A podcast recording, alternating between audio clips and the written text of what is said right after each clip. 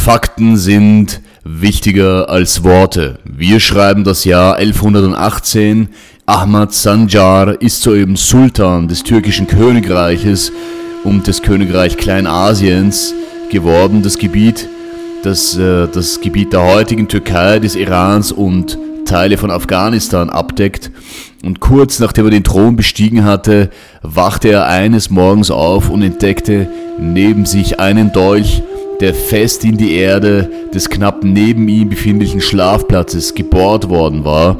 Und in der Legende heißt es, dass, es, äh, dass eine Schriftrolle, die ihm beigegeben war, ihn darüber in Kenntnis setzte, dass diese Botschaft die weitaus sanftere Alternative war als eine andere Botschaft, die man mit diesem Dolch hätte überbringen können. Und in der Charakteristik dieser Botschaft, beziehungsweise ähm, der Charakter dieser Botschaft trug die Handschrift der sogenannten Assassine oder wie man sie auf Arabisch kennt, der Hashashin. Das war eine Sekte der schiitischen Richtung des Islams, die man mit gezielten politischen Morden und Attentaten im Mittelalter in Verbindung bringt. Der Sultan hatte nämlich ihren, also den Friedensvermittler der Assassine, äh, nachdem er den Thron bestiegen hatte, abgewimmelt und gedacht, er könnte die Assassine mit einigen Geschenken und ähnlichen Gesten aus dem Weg räumen. Und wichtig ist hier weniger, wer diese Botschaft überbracht hatte und mit welchem politischen Motiv sie übermittelt wurde. Ich möchte mich natürlich auch nicht äh, moralisch hinter den, den Operationen der Assassine stellen. Ich möchte lediglich einen Ausschnitt hier festhalten. Sultan Sanjar erlebte an diesem Morgen einen einzigen Moment, der ihn ewig in Erinnerung blieb und seinen Kurs mit den Assassinen bis zu seinem Tod mit überzeugender Sicherheit festgelegt hat. Als dass sie ihm nämlich klar und deutlich zu verstehen gegeben hatten, dass sein Leben nach den Händen des Allmächtigen in ihren Händen lag und dass er wenn er sich an diesen Kurs hielt oder sich an diesen Kurs halten würde, er auch nichts zu befürchten hätte. Entscheidend ist hier die Botschaft, entscheidend ist hier, wie die Botschaft überbracht wurde, mit welcher Präzision und wie zielgerichtet die Botschaft ihren Empfänger erreicht hat. Wer nämlich nur große Reden schwingt oder im Angesicht einer Herausforderung äh, den großen Macker markiert, der signalisiert Schwäche und Ohnmacht vor den wirklich entscheidenden Dingen. Ich begrüße euch zu Folge 19 von Drive, der Podcast für das progressive Mindset mit mir, mit Mo Mabruk. Heute geht es um Produktivität und ich schildere dir heute sieben konkrete und effektive Instrumente, mit denen du, du, mit denen du dein Momentum steigern und damit deine geistige und deine körperliche Produktivität massiv anhebeln kannst. Wenn du diesen Podcast noch nicht abonniert hast, dann bitte hole das nach, indem du einfach auf den Folgen-Button klickst und auf das kleine Glöckchen daneben. Dann erfährst du sogar, wann immer eine neue Episode von Drive herauskommt. Viel Spaß wünsche ich dir mit der heutigen Folge. In diesem Sinne sind wir am Start.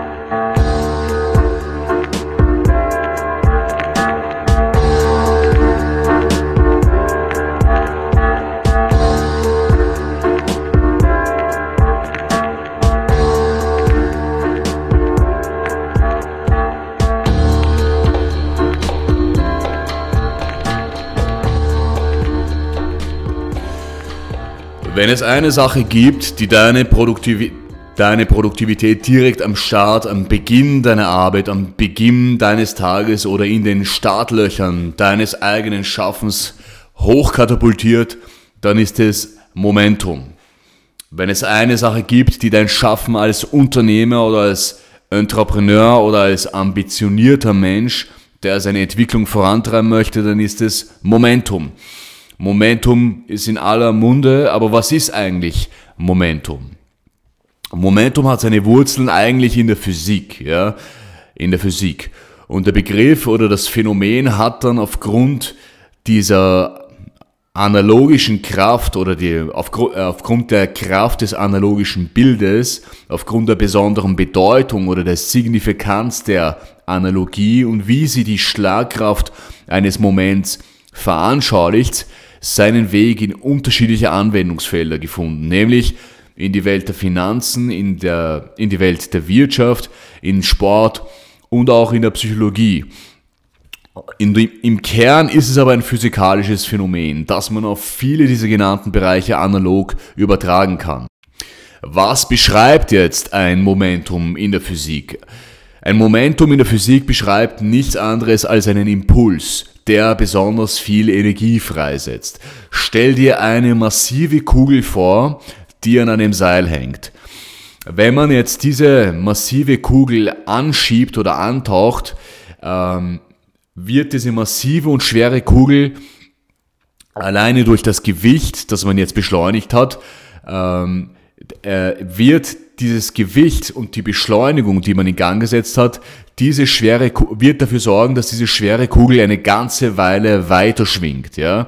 Momentum erfährst du auch beim äh, zum Beispiel beim Autofahren. Wenn du dein Auto beschleunigst, brauchst du oft nichts mehr weiter zu tun, als das Auto weiterrollen zu lassen, weil das beschleunigte Gewicht des Autos die, äh, die Arbeit ähm, für, das, für das Fortanbewegen übernimmt. Von einem psychologischen Momentum im übertragenen Sinne spricht man, wenn zum Beispiel beim Sport eine Mannschaft gegenüber der anderen einige Tore oder Punkte oder einen Fortschritt erzielt hat. Ja. Dann erlebt nämlich diese Mannschaft, die führende Mannschaft, ein positives Momentum, eine positive Beschleunigung ihrer mentalen Stimmung, die sich auch natürlich sehr positiv auf die Entwicklung des Spielverlaufs auswirken kann. Wir fassen also zusammen, was ist Momentum? Momentum ist zunächst eine Aktion, die dein Handeln und deine Energie beschleunigt. Momentum reißt mit und setzt immense Energie frei. Momentum erleben wir häufig auch in komplett neuen Situationen, in ungeplanten Situationen, die aus der Spontanität entstehen, wenn wir improvisieren und dabei auch noch strategisch zu unserem Vorteil handeln, dann nutzen wir ein Momentum zu unseren Gunsten. Und wir nutzen die Sachlage und die, die, die Gegebenheiten der Situation, die Dynamik der Situation zu unserem Vorteil und können dadurch einen Mehrwert generieren. Also Improvisation gehört dazu. Improvisation ist aber kein leichtes Spiel und muss geübt sein. Aber Improvisation ist eng mit dem Momentum verbunden. Das dritte und letzte Merkmal des Momentums ist die Asymmetrie. Ein Momentum konzentriert sich auf Dinge, die den größtmöglichen Output generieren, um eine bestimmte Situation zum eigenen Vorteil wenden zu können. Es geht dabei darum, Momente, also entscheidende Momente oder bestimmte Spots zu identifizieren, die zum Beispiel ein Verkaufsgespräch oder ein Verhandlungsgespräch oder die Dynamik einer bestimmten Challenge, einer Herausforderung so nutzen, dass man den Verlauf zum eigenen Gunsten wendet. Ja? Und nun wie versprochen, gehen wir jetzt an die konkreten sieben Instrumente heran, die dein Momentum mobilisieren können.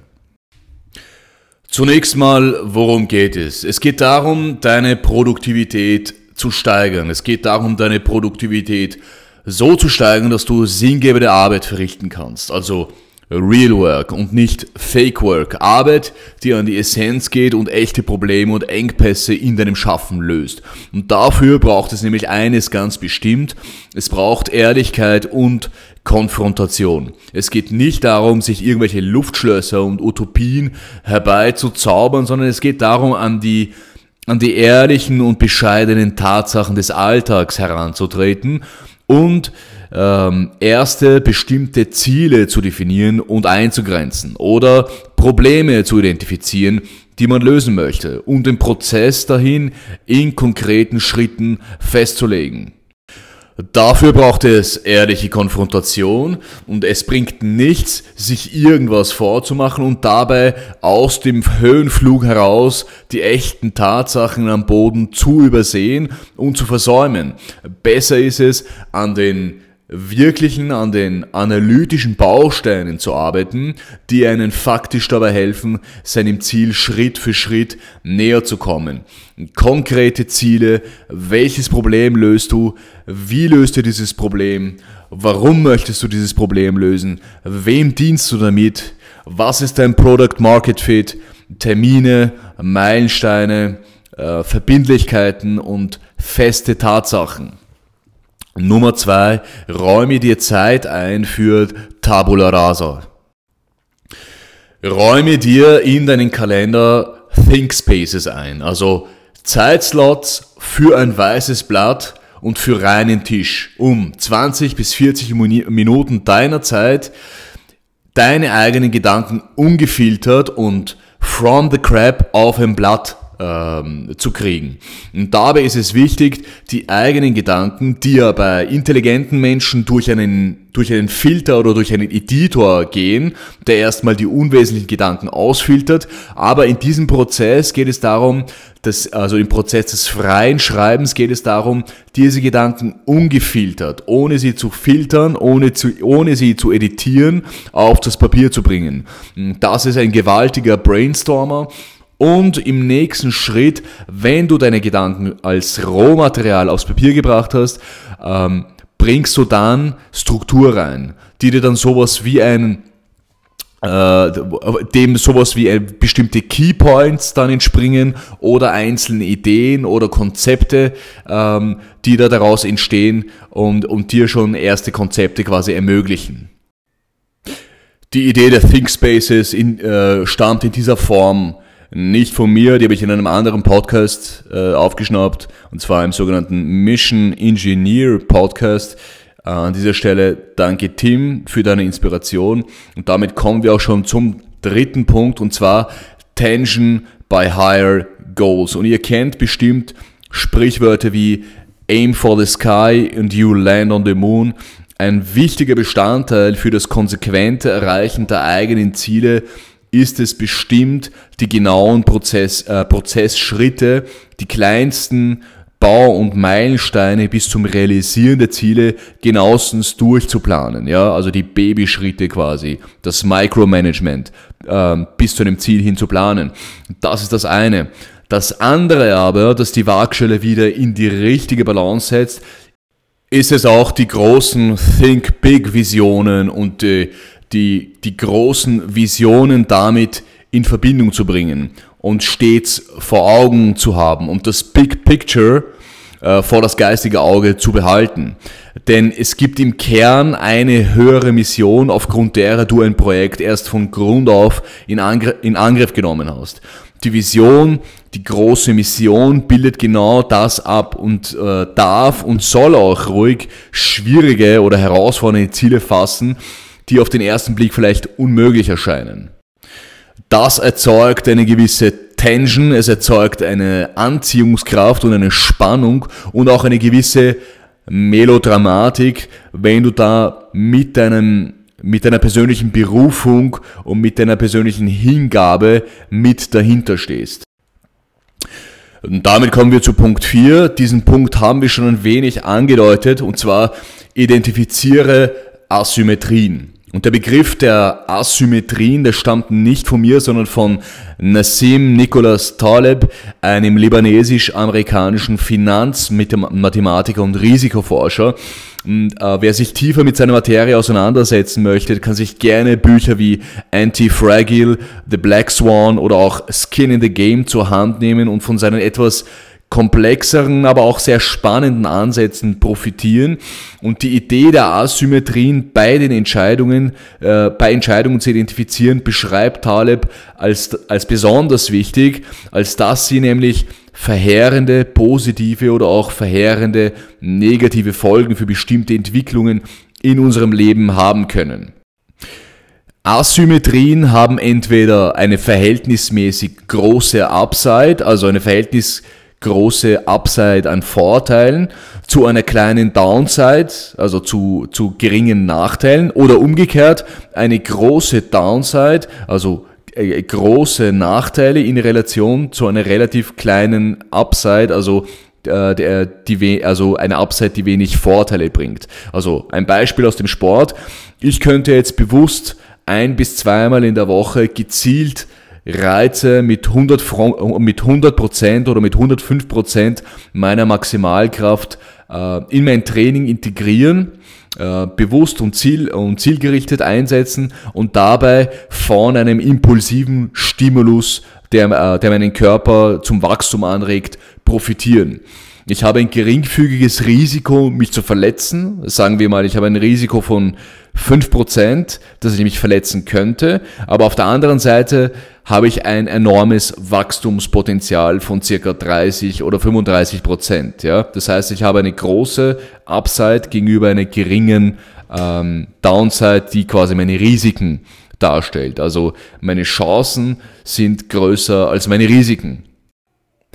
In einem anderen Fall oder in einem anderen Beispiel ist es so, wenn ich auf den momentanen immensen Kursanstieg einer, zum Beispiel einer Kryptowährung als, als Aktienhändler ähm, äh, setze, mein ganzes Geld darin investiere, der Kurs fällt aber dann einen Tag darauf hin, weil ich, äh, weil, weil einfach ein sehr hohes Risiko äh, damit in Verbindung gestanden ist.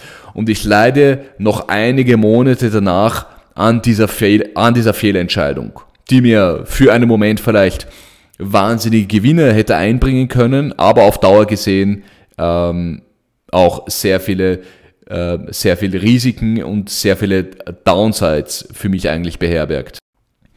Und der interessante Punkt ist jetzt aber, dass asymmetrische Risiken immer auch mit asymmetrischen Chancen einhergehen. Also ein Beispiel, ein Beispiel haben wir alle vor kurzem erlebt, und zwar die sogenannte, also die Corona-Pandemie war so ein unvorhersehbares Black Swan-Ereignis, wie es Taleb in seinen eigenen Worten nennt. Also ein schwarzes Schwan-Ereignis. Ein schwarzer Schwan taucht so gut wie nie auf, aber das heißt nicht, dass es ihn nicht gibt, ja. Und ein, ein hochgradig unwahrscheinliches Ereignis, das sehr weitreichende und schwerwiegende Folgen hat, ja. Ähm, bei der Corona-Pandemie haben wir es erlebt, das Sterben der Menschen, die wirtschaftliche Rezession und auch die, die soziale Isolation, die ständigen Lockdowns und gleichzeitig, wenn man das, wenn man das wirtschaftliche Geschehen zu dieser Zeit äh, beobachtet hat, konnte man verfolgen, wie Pharmazie, Logistik und Lieferdienste, Streaming und Online-Dienste, Telekommunikation und E-Commerce einen immensen Aufschwung erleben konnten. Und das, weil natürlich mit den enormen Einschränkungen äh, der Aktivitäten und die sozialen Ströme einfach sich asymmetrisch auf andere Bereiche des Lebens quasi ver verlagert hatten. Also was heißt das jetzt für dich? Das heißt für dich, identifiziere asymmetrische Gelegenheiten in deinem Umfeld, wage eine Bewerbung, von der du denkst, dass du keine Chance ähm, dabei hättest, weil das Risiko ist schwindend klein, auch wenn du abgelehnt wirst, du hast nichts verloren. Oder wage das Gespräch mit dem CEO oder mit, dem, mit der Person, von der du denkst, äh, sie oder er könnte dir, könnte dir eine riesige Chance verschaffen. Mehr als ein Nein kannst du nicht kriegen. Und also die Downside ist gegenüber der, den, der, der Chance ziemlich klein. Und damit äh, birgt das Ganze auch eine große Chance für dich. Und damit kommen wir auch schon zum fünften Punkt, habe Skin in the Game. Auch das ist ein Begriff, der von Taleb eingeführt wurde, und zwar unterscheidet er, also unterscheidet, Nassim Taleb zwischen Wissen, das man an Universitäten erwirbt, also theoretisches Wissen, oder wissenschaftliches Wissen, also Science-based äh, Knowledge, und praktisches Wissen. Ja, also dass man also praktisches Wissen, dass man durch harte Rückschläge aus naiven Erfahrungen oder aus naiven Entscheidungen gewinnt. Also am eigenen Leib quasi die Konsequenz dieser Entscheidungen erfährt. Und ersteres Wissen ist sicher nicht weniger wichtig als letzteres. Also theoretisches Wissen ist genauso wichtig wie praktisches Wissen, aber es gilt Empirie, also empirisches Wissen, erprobtes Wissen oder Try und Error und praktische Erfahrungen mit in das eigene Mindset zu integrieren, ja, um, äh, um künftig auch bessere oder fundiertere Entscheidungen treffen zu können und äh, quasi mit dem theoretischen Wissen zu verknüpfen. Wer also äh, in Talebs Worten Skin in the Game hat, also wer mit seinem Fleisch in den Folgen seiner Entscheidungen steht, lernt durch Erfahrung und durch die Konsequenz zu wachsen. Und Taleb geht einen Schritt weit und schlägt einen, einen Systementwurf ähm, vor, bei dem durch das Tragen der Konsequenzen ja, also durch das eigenverantwortliche Tragen der Konsequenzen das moralische Handeln motiviert wird. Ja, wir leben ja in einer Welt, in der zum Beispiel Fondsmanager, Banker und Finanzinstitute riskante Investitionen vornehmen und von deren Gewinne auch profitieren, aber nicht für ihre Verluste äh, draufzahlen oder, äh, oder also nicht für ihre Verluste zahlen oder für ihre Rückschläge bezahlen müssen, sondern äh, diese Verluste auf ihre Anleger oder auf die Aktionäre abwälzen können. Also Taleb entwirft quasi eine Welt, in der Banker Politiker, Berater, Spezialisten und Experten und, äh, und auch Wissenschaftler und Intellektuelle für ihre Falschaussagen und für ihre Prognosen in irgendeiner Form draufzahlen müssten. Also wenn der Arzt ähm, eine falsche Entscheidung trifft, dann wirkt sich das auf seine Reputation oder es wirkt sich in irgendeiner, es muss sich in irgendeiner Form auch auf seinem äh, ähm, er muss in irgendeiner Form auch irgendwie Einbuße dafür leisten. Ja? Wenn der Architekt äh, ein Haus falsch baut und es einstürzt, dann muss er auch draufzahlen. Ja? Und dadurch, also durch Skin in the Game, ähm, also wenn man mit dem eigenen Fleisch, mit dem eigenen Leibe in seinen Entscheidungen steht, ähm, können Prognosen dadurch besser und äh, besser und dadurch auch moralischer abgewegt werden. Und dieser Gedanke oder dieses Konzept, dieses Konzept hat mir sehr zugesprochen. Und er hat dieser, dieses Konzept hat zudem eine, eine, einen wichtigen motivatorischen Effekt, ähm, den Taleb auch an dieser Stelle wie folgt schildert, ist man selbst mit der authentischen Überzeugung in eine Idee, mit einer Idee verwoben, in ein Unternehmen investiert, selbst in einem Unternehmen investiert, trifft man auch bessere und, und analytisch genauere Entscheidungen, nachhaltigere Entscheidungen, ja, weil man natürlich sein eigenes Geld oder mit seinem Leib und Leben, mit seinem, äh, mit dem persönlichen Risiko in diesen Entscheidungen steht, ja. Und Erfahrungen lernt man auf schmerzhafte Art und Weise, am eigenen Fleisch. Und auch das ist, wie wir schon in vorigen Folgen festgehalten haben, äh, oder auch das kann einen großen Motivator darstellen. Und es trägt natürlich auch äh, zu wichtigen Lern- und Entwicklungsmechanismen bei. Stehst du mit deinem Fleisch in deine Sache, schaffst du auch mehr Vertrauen, mehr Authentizität und Glaubw auch Glaubwürdigkeit gegenüber deinen Kunden und deinen Geschäftspartnern. Und all das ist natürlich essentiell, wenn es darum geht, deine Motivation ähm, für deine Sache für, dein, äh, für deine Aktivitäten und für dein persönliches Schaffen anzutreiben.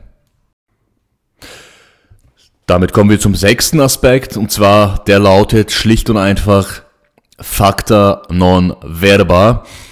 Fakten statt nur Worte. Und ihr wisst es ja, ähm, wie es auch schon auf Englisch heißt, Actions speak louder than words.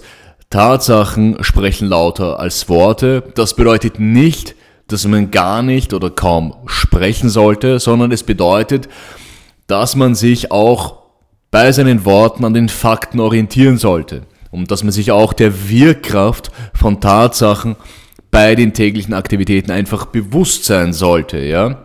Ständig von deinen Plänen zu sprechen, was du nicht alles vorhast und welche Dinge du in Angriff nehmen willst und wie toll du bist all das schwächt dich vor deiner Konkurrenz und vor dir selbst, ja, wenn dann irgendwas nicht hinhaut.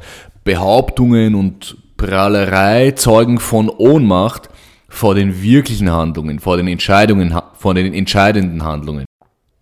Überrasche und begeistere durch vollendete und greifbare Tatsachen. Ich, ne, äh, ich erinnere nochmal an das, an das Beispiel, mit dem ich eingestiegen bin. Sultan Sanjar, dessen Geschichte ich euch anfangs geschildert habe, wurde von den Assassinen mit einer sehr präzisen und gezielten und sehr wirksamen Botschaft vor den entscheidenden, Tatsa äh, vor den entscheidenden Tatsachen gestellt, ohne dass ihm ein Haar gekrümmt wurde. Es waren nicht viele Worte notwendig, es war keine Drohung oder sonst was notwendig, es war lediglich ein gezieltes Manifest ähm, des Potenzials der Assassine, das sie ihm überbracht haben und das hat gereicht, um für ihn den Kurs seines Umgangs mit ihnen für, den, für das restliche Leben festzuhalten oder festzulegen. Und nun aber zum letzten und zum siebten und zum letzten ähm, Instrument zu kommen, mit dem du dein Momentum in Gang bringen kannst. Lege impulsive Workouts in dein Schedule.